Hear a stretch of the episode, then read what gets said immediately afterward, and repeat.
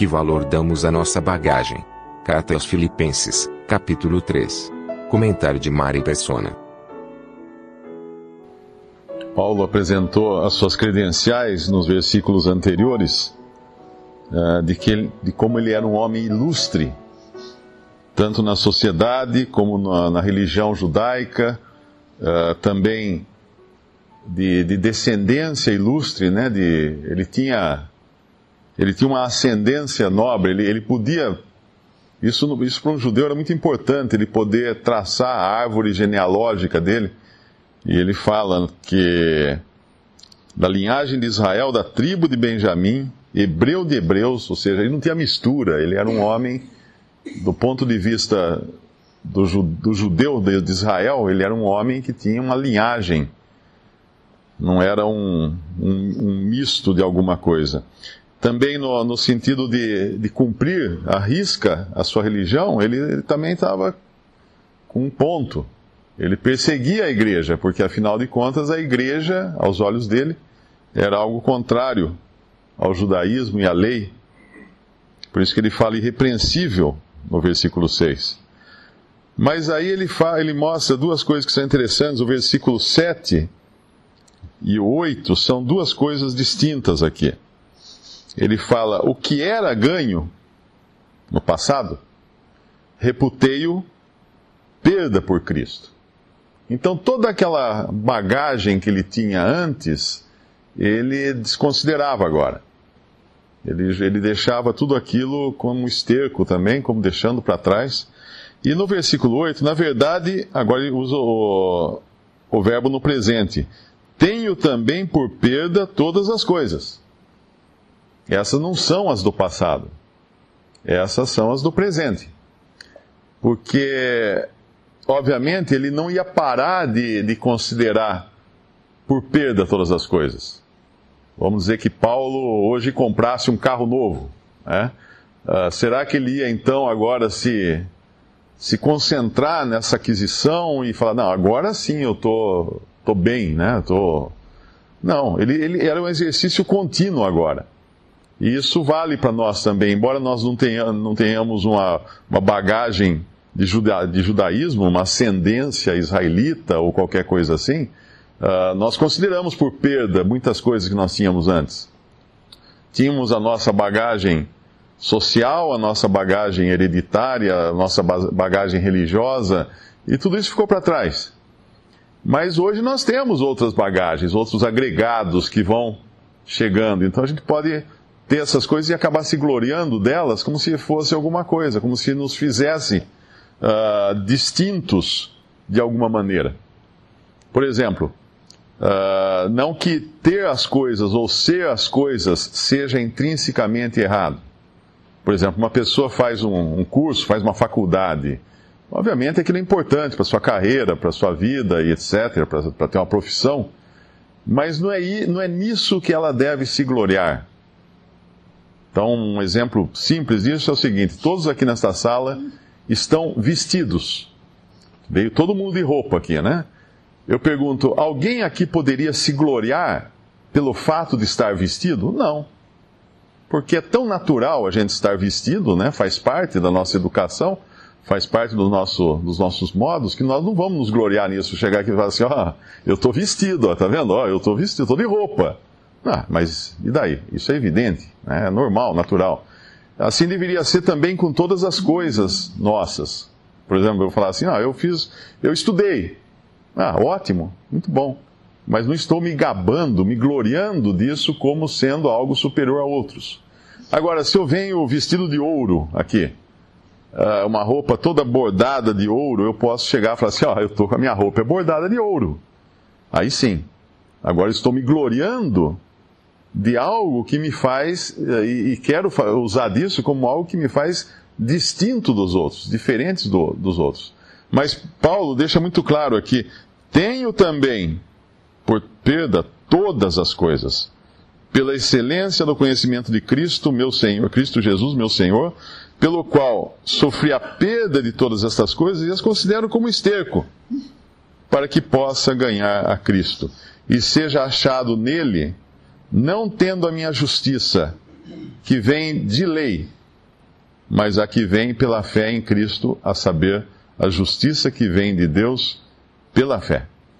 Esse versículo 9 também, ele tem uma palavrinha aqui que a, a, a tradução nossa fala a justiça que vem da lei, mas ele não está se referindo à lei, à lei judaica, à lei mosaica. Ele está se referindo à lei, a qualquer regra. Minha justiça que vem de lei. Por que isso? Porque eu posso me gloriar também de uma justiça que venha de lei. Ainda que eu possa não me gloriar, por exemplo, de obedecer os dez mandamentos ou os trezentos e tantos preceitos da lei mosaica, eu posso muito bem criar alguns preceitos e me, e me considerar mais justo por atendê-los, por obedecê-los. Nós nos lembramos daquela passagem lá do homem, do fariseu e do publicano no templo, quando o fariseu se gabava de, de, de jejuar eu não sei se era duas vezes por semana que ele fala, uh, ele estava se gabando de algo que Deus nunca mandou fazer.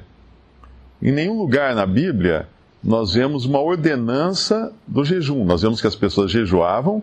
O Senhor falou que fazia bem jejuar. Ele fala sobre o, os discípulos que não conseguiam expulsar um demônio. Ele fala isso, isso não se consegue senão com jejum e oração. Uh, o jejum no sentido de abstenção daquilo que pode desviar a nossa atenção da comunhão com Deus. Mas o fariseu se gabava do, do, jejum duas vezes por semana. Mas quem falou que o jejum duas vezes por semana era alguma coisa que Deus tinha mandado ele fazer? Não, ele criou uma lei para si mesmo e ele se gloriava de lei, da justiça dele obtida de lei. E nós podemos muito bem nos gloriar disso também, coisas que nós criamos para nós achando que com isso nós somos mais justos aos olhos de Deus ou quando comparados também aos nossos irmãos. Tem uma passagem, eu acho que é em Coríntios, que fala uh, que o corredor não corre senão para alcançar o prêmio, alguma coisa assim, não lembro agora a passagem que é. Eu me lembro de uma vez, acho que foi o Lemão dando um exemplo, daqueles que disputam corridas de bicicleta e chegam até homens a, a depilar a perna, porque o vento no pelo da perna pode causar uma certa resistência na, na corrida de bicicleta. Então eles fazem de uma maneira ficar mais liso possíveis para oferecer a menor resistência possível ao avanço. E é uma figura muito boa também do cristão. É como, é como Estava pensando no, no, vaqueiro nordestino, né? No Nordeste, a gente, infelizmente, a figura do vaqueiro nordestino ficou muito associada a cangaceiro, a lampião, aquelas coisas, por causa da, eles usavam a mesma roupa dos vaqueiros.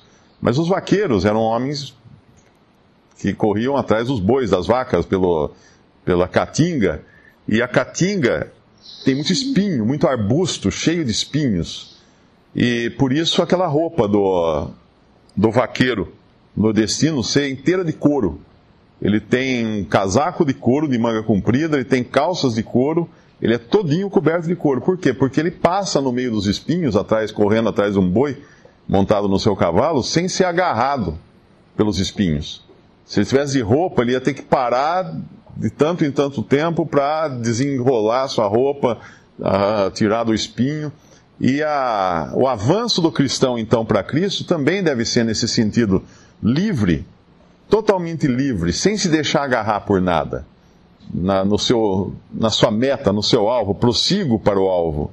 O irmão citou essas três coisas que, no versículo 2, os, uh, os cães, os maus, obreiros e a circuncisão, uh, falando dos gentios, daqueles que se diziam cristãos e daqueles que eram judeus, legalistas. Na verdade, são quatro coisas, né? Porque a quarta seria, seriam aquelas que nós mesmos acrescentamos à nossa vida e, e passamos a nos ocupar com ela, e elas também nos detêm no nosso avanço.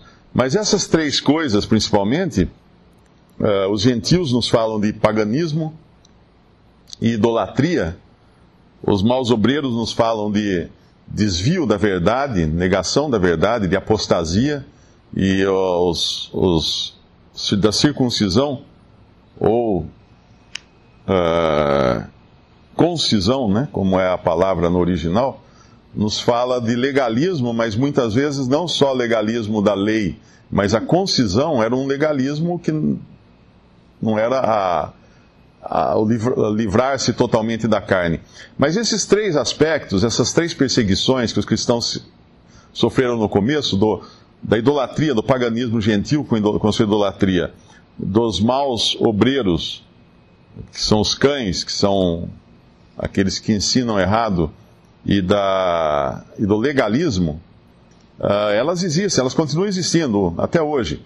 Porém, Satanás, o nosso adversário, ele mudou a sua estratégia. Se no começo o embate era frontal, ele vinha com tudo, né, para perseguir, então os gentios, o Império Romano prendia os, os, os cristãos, mandava matar, entregava para os animais e tudo isso. E também os maus obreiros, eles se introduziam para destruir, e os, os judeus também perseguiam os cristãos. Mas hoje, hoje é muito mais sutil a coisa. Uh, os gentios são muito mais sedutores hoje. Então a sedução das coisas desse mundo pagão e gentil e idólatra também hoje pode segurar o cristão. Se antes Satanás agia como um leão destruidor, hoje Satanás é anjo de luz e os seus ministros, ministros de justiça. Então essa sedução pode vir tanto do mundo pagão, gentil, idólatra, e nos enrolar, né? Como pode vir também dos, dos ensinos falsos, dos ensinamentos falsos, e nós nunca vimos na história da igreja tantos ensinamentos falsos como existe hoje. E hoje, com a internet, foi possível se disseminar ainda mais esses ensinamentos falsos. E, finalmente, da, da circuncisão ou concisão, ou do legalismo também, que hoje entrou na igreja, entrou na, entre os cristãos, na cristandade, e nós vemos até igrejas ou grupos, né, uh, religiões cristãs, totalmente judaicas. Eles, eles assopram aqueles chifres de, de carneiro na reunião, fazem danças proféticas, usam roupas do judaísmo, elementos, tem, tem candelabro em cima de um altar, coisa desse tipo. É, uma mistura totalmente contrária à doutrina dos apóstolos. Então todas essas coisas acabam nos segurando também. E são quatro então. Uma, aquilo que o mundo tenta nos seduzir. Outra, aquilo que os maus obreiros tentam nos seduzir com elas, que são os erros doutrinários. Outra, o legalismo que tenta nos seduzir, com regras, com justiça que vem de lei e, finalmente, uh, nós mesmos, aquelas coisas, como o irmão disse, que são, podem ser totalmente lícitas, né? O nosso trabalho, o nosso estudo, a roupa que nós vestimos ou qualquer coisa assim, mas elas se tornam um, um tropeço, porque nós nos gloriamos nela. E eu acredito até quando Paulo fala no versículo 17: Sede também meus imitadores, irmãos. Ele está falando para imitá-lo nisso aqui que ele acabou de explicar. Não para nós tomarmos a Paulo como um exemplo de vida para nós, uh, da maneira como ele andava, ou da sua. Porque daí nós vamos também desviar o foco e olhar para Paulo. E qualquer homem que tire o nosso olhar de Cristo, está uh, errado. Nós não podemos deixar de olhar para Cristo. É muito comum quando nós alcançamos qualquer coisa nas coisas de Deus, nós queremos ser vistos e reconhecidos por essa coisa. Então, alguém que prega o evangelho com muita desenvoltura, ele sente no seu coração que ele fala, deviam, ninguém me elogiou, né? ninguém veio falar comigo, ninguém me aplaudiu, né? eu preguei tão bem, alguma coisa assim. Alguém que ajuda os, os irmãos, está sempre visitando os doentes, tal, fala, puxa, mas ninguém reconhece que eu faço isso, né? que estou sempre ajudando, estou sempre... O que é isso? É tirar os olhos de Cristo é se gloriar em si mesmo.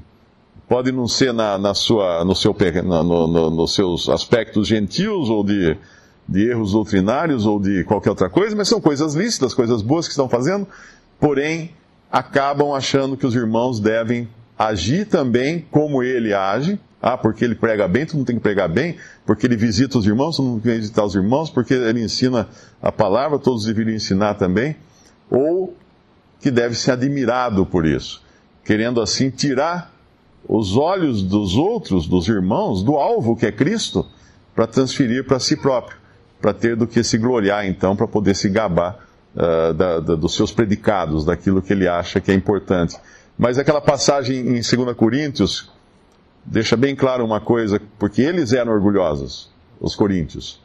Paulo tem que tratar com orgulho espiritual deles, muitas vezes, e tem um versículo que ele fala assim: uh, O que tendes que não o recebestes? E se o recebestes, por que te glorias?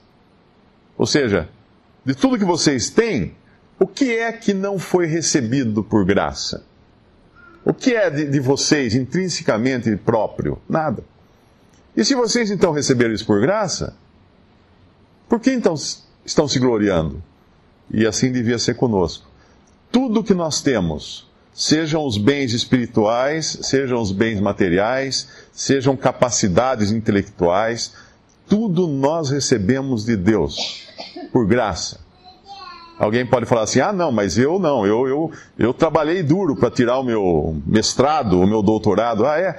E se Deus tivesse feito você nascer na, na, lá no meio de um país da África, onde nem faculdade tem, você teria esse mestrado, esse doutorado? Não teria.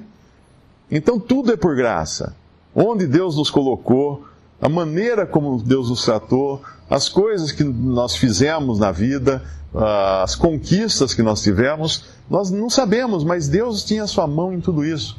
Deus escolheu um Paulo, embora Paulo tivesse toda essa bagagem, e obviamente depois Deus iria usar essa bagagem de Paulo, a questão era para ele não se gloriar nela.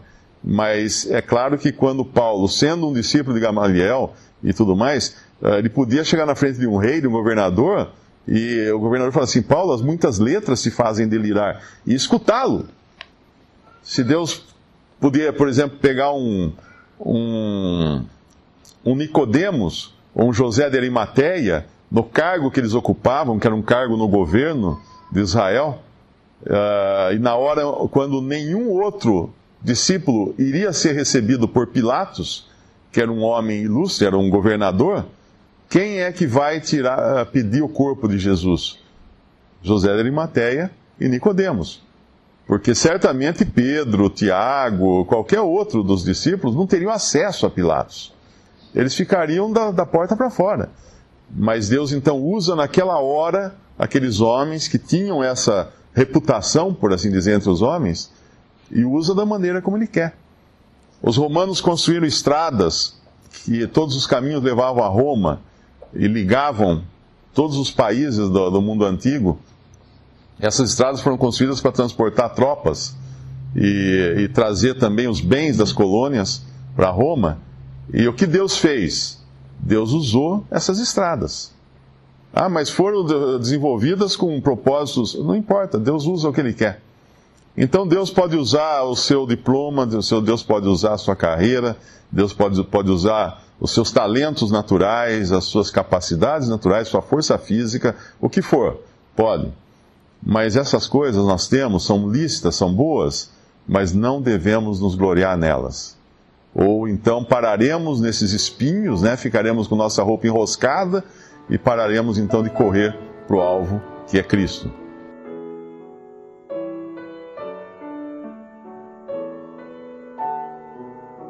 Visite respondi.com.br. Visite também 3minutos.net.